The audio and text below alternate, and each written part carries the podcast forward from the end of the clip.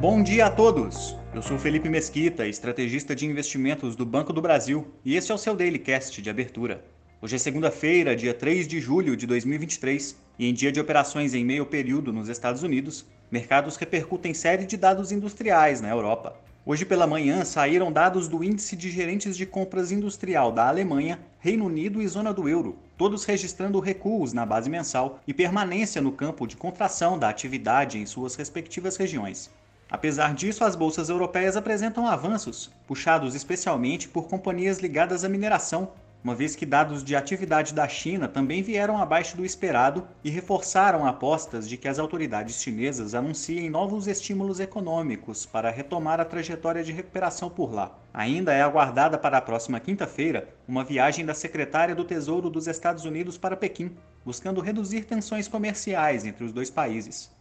Ainda hoje, véspera do feriado americano de 4 de julho, saem também dados da indústria, em tempo de pegar os mercados acionários e de juros abertos, mas que fecham mais cedo e seguem sem operações amanhã.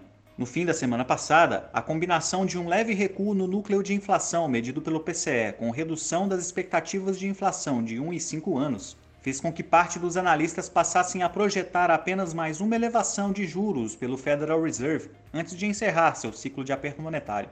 No Brasil, o IPCS de junho trouxe uma deflação de 0,10% na base mensal, com um acumulado positivo de 12 meses de 2,23%.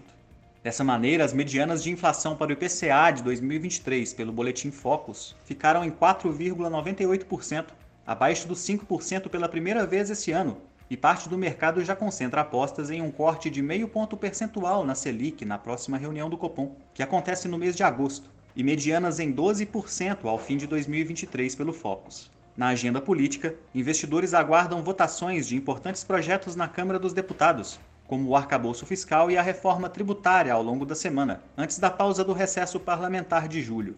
Ficamos por aqui. Um bom dia a todos e até a próxima!